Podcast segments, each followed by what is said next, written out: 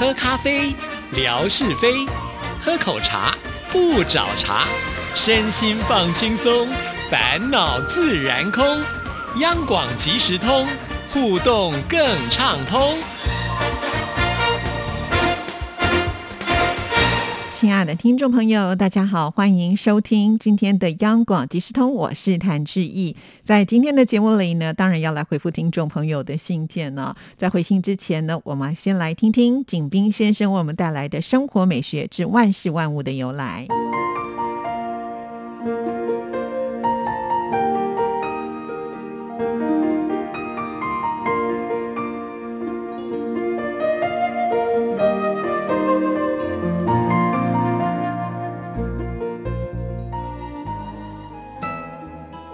亲爱的朋友，你们好。央广即时通，因为热爱，未来更精彩。刨根问底，探究万事的来龙去脉，追本溯源，了解万物背后的故事。万事万物的由来，欢迎您的收听。我是景斌，今天我们说说时装模特的由来。意大利的米兰是世界的时装之都，每年时装展览会都会吸引大批的游客，而法国则是人体时装模特的发源地。一五七三年，意大利修道士圣马勒尔科用木料和粘土制作了一个类似玩偶的人体模特，并用零碎的麻布加以装饰。这种早期的人体模特很快传入法国。后来，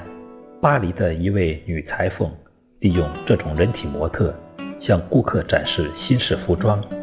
收到了意想不到的效果。结果，其他女裁缝争相效仿。当时，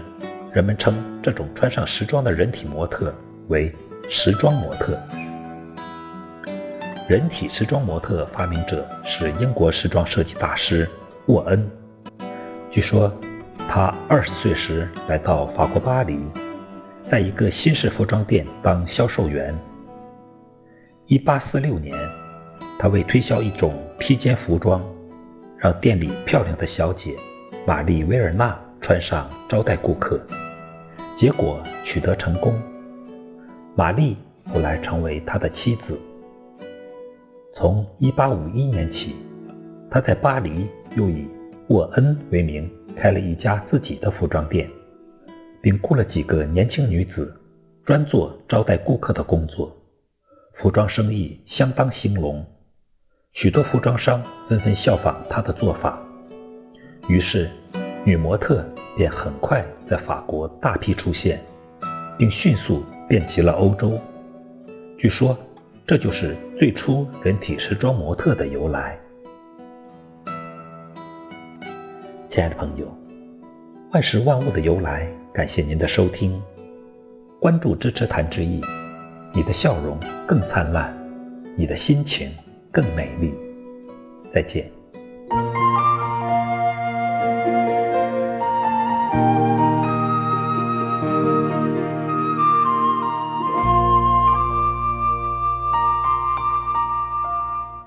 说到了模特儿，我相信是很多啊女性朋友们非常羡慕的工作。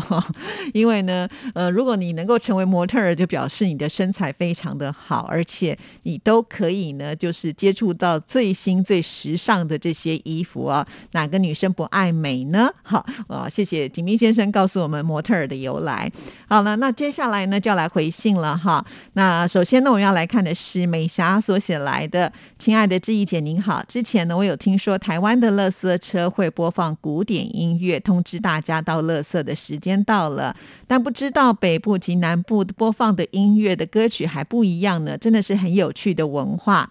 去台湾旅游的时候呢，路边要找垃圾桶就不容易了，有垃圾也只能带到洗手间或者是饭店的垃圾桶丢掉。我很好奇，如果路边没有垃圾桶的话，不知道当地的人怎么处理呢？祝您健康愉快。好，我想这一集节目呢，应该就是志平吓你一跳的呃单元当中跟听众朋友做的分享啊。我们播呃贝多芬的《爱丽丝》这首曲子呢，当做是这个垃圾车的铃声啊，所以大家听到了这首曲子的时候呢，就赶紧把家里面的垃圾拿出来丢。其实说到了倒垃圾哈，那我觉得在台湾，尤其因为志毅呢不是在台北，就是在新北哈，那现在这两个城市呢，其实是差不多的一个处理的方式。是啊，也就是呢，现在采取的是“垃圾不落地”，也就是呢，垃圾车会固定的时间来，那你先呢就可以呃准备好，那到垃圾的时间呢，你赶快把这个垃圾呢拿出去倒啊。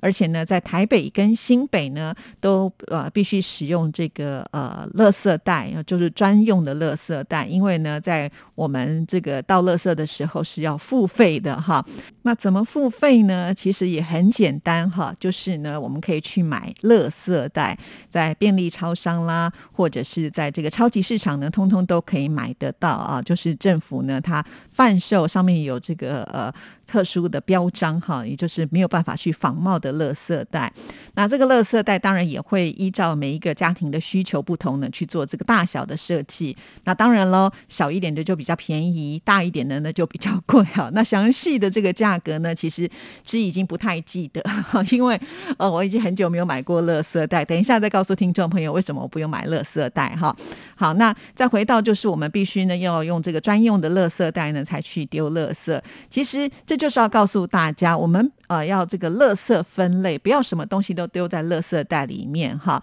比方说厨余，我们有那个厨余桶哈，你可以把这个呃吃不完的东西，或者是可以做堆肥的东西，就放在这个厨余桶里面。其实垃圾车来的时候呢，你也可以就带着这个厨余桶去倒厨余啊，是不用呢把它装在垃圾袋里面的。除此之外呢，还包括了像是我们生活当中的一些纸类啦，或者是玻璃呀，或者是塑胶。啊，这些都是可以回收的啊。那这些东西呢，你也通通都不用装到垃圾袋里面，你可以另外呢把它呃装好。那我们这个垃圾车来的时候啊，除了就是收垃圾之外呢，还会有一个回收资源车。那上面呢就是可以收这些我刚才讲的可以资源回收的部分。比方说我们喝那个牛奶啊，就会牛奶桶啊；喝水呢会有那个呃塑胶的水杯罐啊，这些都是可以回收的哈。那这样子呢，你就不用装进那个要付费的这。个垃圾袋里面了啊，而且呢，这个收垃圾呢，其实是有固定的时间呢，也就呢不一定呢要听到那个垃圾铃声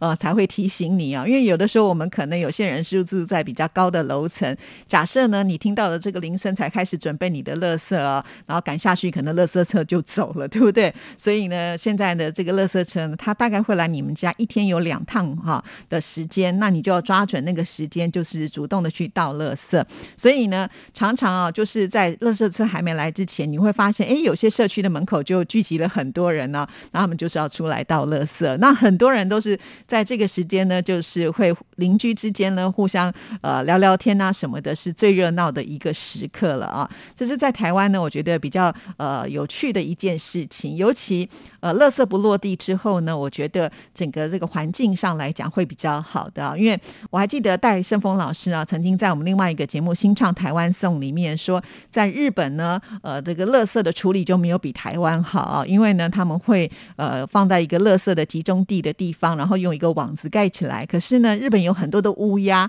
那乌鸦很聪明啊，都会把那个呃网子呢掀起来，就在里面吃东西哈，就要就啄那些垃圾，所以导致呢很多地方都会有一些垃圾哈。所以我觉得。垃圾不落地确实是一个非常好的政策哈，但是呢也会发生一些比较奇特的现象，就像志毅在节目当中也说过啊，之前我住的是公寓嘛哈，那就没有办法呢，就是赶在呃垃圾车要来的那个时间去倒垃圾，因为刚好我在上班，那另外一个时间又比较晚哈，那有一段时间我刚好可能有事情就没有办法赶上，那就会比较麻烦，可能就要拜托邻居什么什么的啊。那至于刚才志毅说我现在不需要买垃圾袋的原因，是因为我现在住的社区里面呢，就会有这个垃圾的集中管理的地方哈，也就是呢，我现在有垃圾的时候，我可以随时的拿到我们家楼下的一个垃圾集中处。那我们会有固定请私人的垃圾车来收哈。那因为我们已经付费了，所以呢，在社区里面我们丢这些垃圾其实是不需要再去买垃圾袋的，算是呢私人的一种集中的管理啦啊。不过呢，在我们社区一样啊，都是会做分类的啊，就会有不同的垃圾桶桶啊，大家呢就会把这些不同的垃圾做分类哈。那这样子呢，就不至于造成这个环境上太多太大的污染了。就像之前我在节目当中也提到了，即使是厨余，我们是用那个冰箱很大的冰箱哈，就是把它倒在里面，所以也不会有异味溢出，那也不会有这个蚊虫出现。其实这些都是还蛮不错的一种方式。所以现在对我来讲，倒垃圾就方便多了啊。好，另外呢，再来回应一下美霞有提到，就是来台湾的时候发现好像垃圾桶不多哈，但是他非常的有公德心，就会把它呢带到厕所，因为厕所里面一定会有垃圾桶嘛哈，或者是呢就带回饭店去丢啊。那其实，在台湾的路边的垃圾桶不是没有，可能是我们的听众朋友呃来到台湾不是那么的熟悉，就不太清楚它可能会设置在哪里啊。通常呢都会在马路边的这个人行道上哈，可能就就是这个人行树旁边的地方会有这个垃圾桶，但是呢，我们这个垃圾桶的呃投垃圾的孔呢都不是很大，为什么要这样呢？甚至有些呢原本是很大，还把它封的比较小一点点呢，就是因为刚才前面之一提到啦，因为我们现在呢呃倒垃圾是必须要付费的，可是呢在路边的这个垃圾桶呢，你是不需要去买垃圾袋就可以直接丢进去，那就要避免。一些呃贪小便宜的人把自己家里面的垃圾呢拿到到了路边的垃圾桶去丢啊，所以呢我们就设计把这个呃垃圾桶的这个呃投垃圾的孔呢做的比较小一点啊，那这样子呢就不会有人把自己家里面的垃圾拿出来倒了啊。好，那可能就是我们的听众朋友比较不是那么会找这个垃圾桶了哈。那再来呢，像是夜市啊，比方说夜市的入口跟出口的地方就会有那种大型的塑胶袋就架。在那边了，哈，就是呃，一段距离就会有一段距离就会有，因为其实他们也很怕，就是大家随手乱丢垃圾的话，会造成整个环境的不清洁，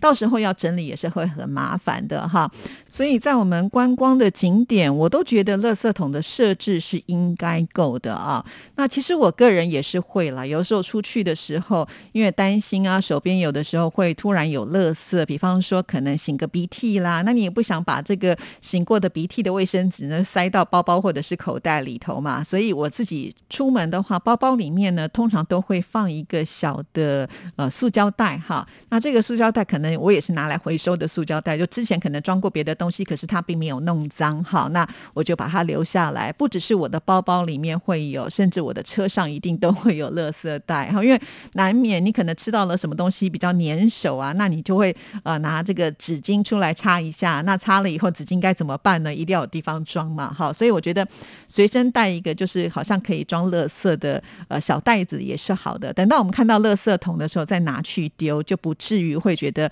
不方便了啦啊。那在这里呢，我也顺带的提一下哈，比方说我们家里面有大型的家具，哎，我不用了，这时候该怎么办？该怎么丢呢？其实我们真的是非常的方便，而且都不收钱呢，只要打电话呢给环保局，就跟他约时间，然后约地点。比方说像呃你们。社区可能他就会跟你讲说，你就放在什么样的点的地方，然后你几点几分拿出来之后呢，他们就会派专人来帮你载走哈。所以我觉得这样的服务也真的是非常的好啊。那另外呢，再来提到就是有关于呃这个衣服的部分啊，有的时候我们可能穿一季衣服就觉得哎好像呃不是那么的喜欢啦，或者是有一点小小的脏污洗不干净，你不想要了，你也不用直接丢垃圾桶啊，我们也有这个旧衣回收箱。啊，你只要丢进去之后呢，就是固定时间会有人来收来整理啊。好，这就是呢我们在台湾收垃圾的一个情况啊。至于用音乐呢，我也是呢听到别人跟我的提醒，我才发现，哎，真的也在北部我们用的都是贝多芬的《给爱丽丝》啊，就是噔噔噔噔噔噔噔噔噔。可是呢，在南部听到的比较多的是《少女的祈祷》，噔噔噔噔噔噔噔噔噔噔。好，那这个《少女的祈祷》呢，其实是一位波兰的女作曲家啊，她的名字叫做巴达提夫斯卡啊。我想呢，这两位作曲家当时在创作的时候，万万都没有想到会成为我们台湾乐色车的铃声哈。不管怎么样呢，呃，这样的音乐呢，大家已经都非常的熟悉了啊。好，以上呢大概就是我们在台湾丢乐色的一个情况啦。那我也很好奇，我们的听众朋友在你的家乡是怎么样来处理到乐色的问题，也欢迎呢分享哦。好，今天节目时间到了，祝福大家，下次见，拜拜。